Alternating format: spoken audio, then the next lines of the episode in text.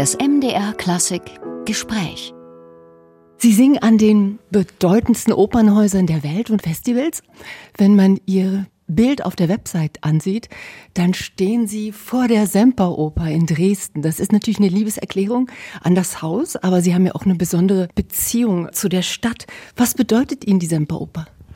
Na, die Semperoper ist eigentlich das erste große Haus, das mir eine Stelle angeboten hat und das mir die Chance gegeben hat, in mein Repertoire reinzuwachsen.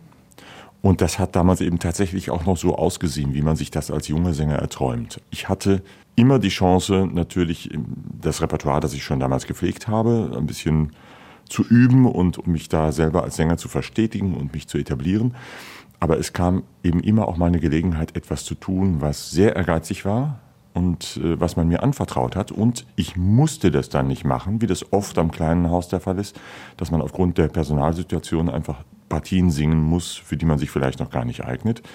Hier konnte ich eigentlich immer Nein sagen, wenn ich wusste, das passt nicht. Also ich konnte vertrauen auf das, was mir da entgegengebracht wurde. Es war nie ein Problem, eine Rolle abzulehnen, wenn ich merkte, dass das noch nicht geht. Das ist ja toll, dass man die Stimme aufbauen kann und sich selber auch. Das ist großartig. So ist es. Junge Sänger brauchen Zeit, insbesondere die tieferen Stimmen, die haben einen längeren Entwicklungsweg vor sich. Und äh, mir hat das damals sehr gut getan, hier zu landen, nachdem ich vorher an zwei kleineren Theatern war. Und es war eine Verkettung von glücklichen Umständen, dass ich hier gelandet bin. Und ich bin dem Haus einfach sehr dankbar dafür, dass es pfleglich mit mir umgegangen ist und mir einfach Perspektiven geboten hat. Und das Haus hat Sie ja auch dann geehrt. Sie haben den Titel 2015 Kammersänger verliehen bekommen. Das ist eine Ehre, aber spüren Sie darin auch eine gewisse Verpflichtung? Ja, zunächst mal ist das hier in Dresden wirklich etwas eher Seltenes. Wenn man in Dresden Kammersänger wird, dann hat man mindestens 15 Jahre dem Haus äh, in wichtigen Partien zur Verfügung gestanden. Und äh, deshalb bin ich auch sehr stolz darauf, dass ich diesen Titel erhalten habe. Und natürlich ist das auch eine Verpflichtung. Nach 15 Jahren könnte sich sonst vielleicht auch eine Art von Routine einschleichen. Und damit verbindet sich auch ein Anspruch, dem man eben doch immer wieder gerecht werden muss. Im Moment erlebt man sie als Graf Rodolfo in Vincenzo Bellinis La Sonnambula. Das ist ihr Rollendebüt in der Regie ihres Sängerkollegen Rolando Villason. Unterscheidet sich seine Arbeit von Regisseuren ohne sängerischen Background? Ja, das tut sie ganz entschieden. Zum einen kennt er die Situation, er weiß, was äh, Sängern hilft und was Sänger stört. Und etwas loszuwerden, was mich als Sänger stört, ein, ein unbequemes äh, Kostümdetail oder so, das war zum Beispiel überhaupt kein Problem. Und zum anderen, er sieht eben viele szenische Vorgänge auch aus der Sichtweise des Sängers. Er merkt sofort, wenn man sich mit etwas unwohl fühlt, wenn man ein Timing etwas anders braucht, um eine Situation besser darzustellen und geht sofort darauf ein. Und er vergisst trotzdem das Stück nicht. Er hat seine Sicht, seine spezielle Sicht auf das Stück und verfolgt sie auch sehr hartnäckig. Und er kann sie auch sehr gut einem Sänger erklären. Und ich fand das sehr angenehm. Also man muss weniger übersetzen als bei einer Arbeit mit einem Regisseur, der vielleicht diese Perspektive nicht so kennt und äh, wo man quasi um seinen Standpunkt kämpfen muss. Das war hier nicht nötig. Bellini gilt ja als einer der Hauptvertreter des Belcanto. Das heißt, die Anforderungen an Sängerinnen und Sängern sind auch unglaublich hoch. Was macht es so heikel? Vielleicht auch im Vergleich zu Richard Wagner, deren beiden Lebensdaten überschneiden sich ja. Und Sie sind ja einer der führenden Wagner-Interpreten unserer Tage. Was macht den Unterschied aus? Was macht es auch so heikel bei Bellini? Ich glaube, man muss auch bei Bellini unterscheiden zwischen den Protagonisten, das sind in der Regel die Vertreter der hohen Stimmfächer, also Sopran und Tenor, die sehr, sehr virtuose Partien vorzutragen haben und eben in dieser Virtuosität trotzdem die Emotionslage der Figuren sehr deutlich darstellen können müssen. Das ist schon sehr anspruchsvoll. Ich staune immer wieder, was die Kolleginnen und Kollegen hier einfach so ähm, auf die Bühne bringen. Als Bassist habe ich es da verhältnismäßig leichter, ähm, meine Rolle gehört jetzt, würde ich sagen, nicht zu den ganz schweren Aufgaben in meinem Rollenfach. Ich glaube, der Unterschied zwischen Wagner und Bellini ist vor allen Dingen darin zu sehen, dass man im Wagner-Fach doch mehr die Expansion braucht. Das Orchester ist mehr als doppelt so groß in der Regel, wie es das bei Bellini ist. Und äh, da muss man schon immer sehr mit den eigenen stimmlichen Möglichkeiten arbeiten und, und durchaus auch mal bis an die Grenze gehen, während bei Bellini es eigentlich eher um die innere Differenzierung geht. Das heißt, es geht da um die Abstufung, um die Schattierung, um die Farben, die man finden muss.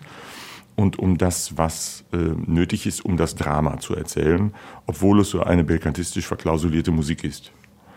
Und das ist also quasi mehr ein gradueller Unterschied. Dazu kommt natürlich die Sprache, die einfach ein ganz anderes Kolorit in die Musik hineinträgt auch. Äh, das Italienische hat einfach einen eigenen Klang und eine eigene, auch eine innere Rhythmik. Und wo Phrasen hinzielen, wird ganz wesentlich auch von der Sprache mitbestimmt. Und da bin ich im Fall von Wagner vielleicht sowas wie ein Experte und im Fall von Bellini, habe ich festgestellt, bin ich da sowas wie ein Anfänger. Und da war ich also sehr glücklich mit Evelino Pidot, unserem Dirigenten, jemanden äh, auf dem Pult stehen zu haben, der sehr auch den Ehrgeiz hat, den nicht italienischen Sängern der Produktion das beizubringen. Wo will die Phrase hin? Wie kriegen wir es hin, dass es sowohl sprachlich als auch musikalisch idiomatisch klingt? Und äh, ich habe, es war hart, aber ich habe viel gelernt, glaube ich, in den letzten Wochen. Und äh, es hat einen irrsinnigen Spaß gemacht. Denn, äh, um ehrlich zu sein, wenn man als junger Sänger sich auf den Weg macht, man wird eigentlich nicht Sänger, um Wagner-Sänger zu werden, sondern ähm, was einen lockt, ist eben das Fach, das mit der Stimme besonders gekonnt umgeht und was Stücke für die Stimme hervorgebracht hat. Und das ist das Belcanto-Fach. Also das sind die Partien, ähm, die einem als deutscher Sänger sehr selten begegnen in der Praxis, aber für die ist man irgendwann mal Sänger geworden. Sie haben es gerade angesprochen, Italienisch ist eine sehr melodische Sprache, ebenso Französisch. Deutsch gilt eher als hart, als aggressiv. Ähm, merken Sie als Sänger diese signifikanten Unterschiede? Ist Italienisch balsam und macht Deutsch vielleicht auch die Kehle ein bisschen härter? Ich versuche ja beide Fächer mit meiner Stimme zu singen und mit der Technik, die ich mal gelernt habe. Und das geht auch ganz gut. Es gibt Unterschiede in der Wertigkeit. Ich würde auch nicht sagen, dass die deutsche Sprache so hart ist. Sie ist nicht hart, sie ist deutlich. Und sie kreiert Sinn und Inhalt eigentlich ganz wesentlich über die Behandlung der Konsonanten. Das tut die italienische Sprache weniger. Die Bedeutung, die konstituiert sich über Vokale. Ja, das Italienische sucht den Vokal und das Deutsche nimmt den Vokal als Verbindung zwischen Konsonanten. Und wenn man das mal verstanden hat, ist das gar nicht mehr so schwer auseinanderzuhalten. Und ich glaube, dass die Arbeit des Sängers, also mit diesen verschiedenen Parametern umzugehen, in beiden Fächern etwas unterschiedlich ist, aber man geht mit dem gleichen Material um. Und das Verständnis dafür ist eigentlich das gleiche. Und deshalb ist es eigentlich eine Bereicherung des Berufsalltags, dass man beides machen darf. Georg Zeppenfeld, Sie gelten ja als wirklich führender Wagner-Interpret unserer Tage. Sie haben es ja vorhin auch selber gesagt. Ich glaube, Sie haben bei den letzten Bayreuther Festspielen drei, wenn nicht sogar vier verschiedene Rollen gesungen. Wahnsinn. Wie, wie geht es Ihnen damit, festgelegt zu sein in so einem Fach? Ist das für Sie Last, Lust, beides? Ähm, ich bin da gar nicht so festgelegt, ehrlich gesagt. Ich verstehe schon, dass man, wenn man viel in Bayreuth beschäftigt ist, hauptsächlich so wahrgenommen wird als Wagner-Sänger. Den Begriff Wagner-Sänger meide ich eigentlich. Ich, ich, ich, ich möchte nicht benutzt, genau, ich habe Wagner-Interpret Ja, ich versuche das zu vermeiden, in dieser Schublade zu landen ähm, indem ich auch abseits von Bayreuth eigentlich gerne jedes Engagement annehme, das nicht mit Wagner zu tun hat. Obwohl ich die Musik von Richard Wagner liebe und ihn sehr verehre und das wahnsinnig gern singe. Sonst wäre ich auch nicht so kontinuierlich in Bayreuth. Aber es würde meiner Stimme auch nicht gut tun, wenn ich mich nur in diese Ecke äh, einrichten würde und nichts anderes mehr machte, sondern so etwas wie jetzt La Sonambula oder äh, wir hatten auch schon Donizetti hier Lucia di Lammermoor oder immer mal wieder Verdi, begegnet mir immer wieder. Und natürlich durchgängig Mozart, hält die Stimme frisch und flexibel und das hilft mir dann auch wieder, wenn ich die nächste Wagner-Partie mir wieder vornehme. Denn es wird ja durchaus auch dankbar zur Kenntnis genommen vom Publikum, wenn man da eben nicht so viel Routine entwickelt, sondern äh, diese oft gesungenen Partien immer wieder belebt, indem man doch eine Farbigkeit reinbringt und, und eine Textbezogenheit reinbringt die das Ganze aktuell wirken lässt. Sie haben früher ja auch viel Barockmusik gesungen. Ist Monteverdi nicht mehr so interessant wie Verdi oder ist das einfach, weil Ihre Stimme auch mit der Zeit kräftiger geworden ist, dass Sie dieses Repertoire gar nicht mehr so singen? Nee, das liegt nicht an mir. Das liegt daran, dass ich nicht mehr besetzt werde für dieses Fach. Ja, es wird ja nicht so sehr viel gespielt in Deutschland. Wir haben hier in Dresden, glaube ich, jetzt ein Orfeo vor der Brust. Ich bin sehr gespannt, wie das wird. Ich bin nicht daran beteiligt, weil ich zu der Zeit anderswo sein muss. Aber ähm, ich finde es schön, dass das hier auch stattfindet. Und das hatte seine Zeit und ich finde es gut, dass ich das machen konnte. Ich habe schon während des Studiums viele italienische Barockmusik gemacht. Das hat große Freude gemacht und es hat auch Ausdrucksmittel äh, mich finden lassen, die mir sonst vielleicht verborgen geblieben wären. Wenn es kommt, kommt's. Und wenn nicht, dann mache ich was anderes. Georg Zepfeld, Sie bestechen durch klare Diktion, auch durch so eine schauspielerische Präsenz. Inwieweit beeinflussen Schauspiel, Diktion und Gesang einander? Ja, ich glaube, das sind, das sind einfach verschiedene Werkzeuge, die dem gleichen Projekt dienstbar gemacht werden. Diktion gehört zum Handwerkszeug von Sängern und Schauspielern. Ist aber nicht bei allen so. Ich würde sagen, dass die Kollegen unterschiedlich das Ganze gewichten. Ähm, wer jetzt überwiegend italienisches Fach singt, wer da erzogen worden ist, wer vielleicht in Italien studiert hat, der hat vielleicht weniger einen Bezug dazu, zu der, zu der Ausdrucksqualität von deutschen Konsonanten. Mir hat es immer geholfen, schon seit der Sprecherziehung im Studium, so eine gewisse Lust daran zu empfinden, die Sprache selber, nicht nur die, die Musik, sondern auch die Sprache plastisch zu machen. Wenn ich spreche, wie jetzt gerade mit Ihnen, dann bin ich ein bisschen mundfaul, das weiß ich, das wird mir schon seit Ewigkeiten immer gesagt. Auf der Bühne ist es halt so, dass ein Teil der klanglichen Expressivität auch aus den Konsonanten kommt. Und das hilft mir, meine Rolle so zu interpretieren, dass sie interessant ist und dass sie dem, dem Zuschauer quasi mehrdimensional entgegentritt. Und es hilft mir auch beim Singen. Jeder Verschlusslaut hat eine Öffnung zur Folge, wenn er nämlich aufhört. Und ich kann ganz oft auf die Art und Weise kontrollieren, ob meine Stimme noch gut sitzt und ob das Instrument so geöffnet ist, wie ich mir das vorstelle. Ich möchte es gar nicht endlos weit aufreißen, sondern ich möchte meinen Klang kanalisieren. Ich möchte meine Obertöne verfolgen, die ich bündele und die Stimme damit tragfähig mache. Und dabei ist Sprache kein Hindernis, sondern Sprache ist ein Korrektiv und ein, ein Hilfswerkzeug dazu. Und so verbindet sich das. Ich sehe diesen Gegensatz nicht so, wie er manchmal beschrieben wird. Wie sehr Sie an der Aussprache feilen, merkt man ja auch daran, dass Sie in Boris Godunow eine russische Soufflöse hatten, die sie hinterher auf Russisch angesprochen hat, weil sie glaubte, also sie sind Russe. Ja, das ist einmal passiert. Ich habe ja nicht sehr viel Russisch gesungen. Das war mehr so ein Abstecher. Und ich bin da mal eingesprungen und es war an der Oper in Düsseldorf, wo ich den Pimen gesungen habe in Boris ja. Godunov. Und äh, das ist jetzt wieder ein Sonderfall, weil ich Russisch wirklich überhaupt nicht spreche. Und das habe ich rein phonetisch gelernt. Und natürlich war das der größere Teil der Aufgabe. Also wenn man eine Sprache nicht singt, dann eine Partie, die 45 Minuten dauert, in dieser Sprache zu singen äh, und das natürlich auswendig, das ist schon eine Herausforderung und äh, da muss man sich dann halt entsprechend reinknien, sonst wird das nichts. es braucht ja sicher auch eine Zeit nach einer Vorstellung wieder zurück in den Alltag zu kommen. Das legt man ja nicht nur ab, indem man seine Maske und sein Kostüm ablegt. Gibt es Rollen, wo es länger dauert? Also nach einer Vorstellung, wo es einfach länger braucht, um wieder, ja, Georg Zeppenfeld zu sein. Ja, das hat aber, glaube ich, weniger jetzt ja, mit der Rolle selbst zu tun, also mit, mit dem Inhalt der Rolle zu tun, als damit, wie sehr mich das fordert. Also wenn ich Philipp in Don Carlos singe, die Partie ist nicht besonders lang, Sie ist auch nicht besonders schwer, ehrlich gesagt. Da gibt es viel schwierigere. Aber sie ist emotional, also emotional diese Rolle zu füllen, ist sehr, sehr anstrengend. Man fühlt sich danach ausgelaugt, weil dieser, dieser Philipp durch so ein Wechselbad der Gefühle geht und äh, überhaupt in der Oper in so ein anstrengendes und, und zermürbendes äh, Gefühlsgeschehen gestellt ist, dass man das erstmal wieder loswerden muss nach der Vorstellung. Das ist also eher eine Frage von, von Erschöpfung. Natürlich, wenn eine Rolle lang ist, dann liegt es näher, dass, dass man sich davon anschließend wieder verabschieden muss und dafür einige Zeit braucht. Aber selbst beim Hans Sachs fand ich das leichter als zum Beispiel beim Philipp. Weil äh, der Hans Sachs eben auch durch Höhen und Tiefen geht und äh, körperlich viel anstrengender ist als, als ein Philipp. Aber die seelische Zermürbung ist im Don Carlos für meine Begriffe eine viel stärkere.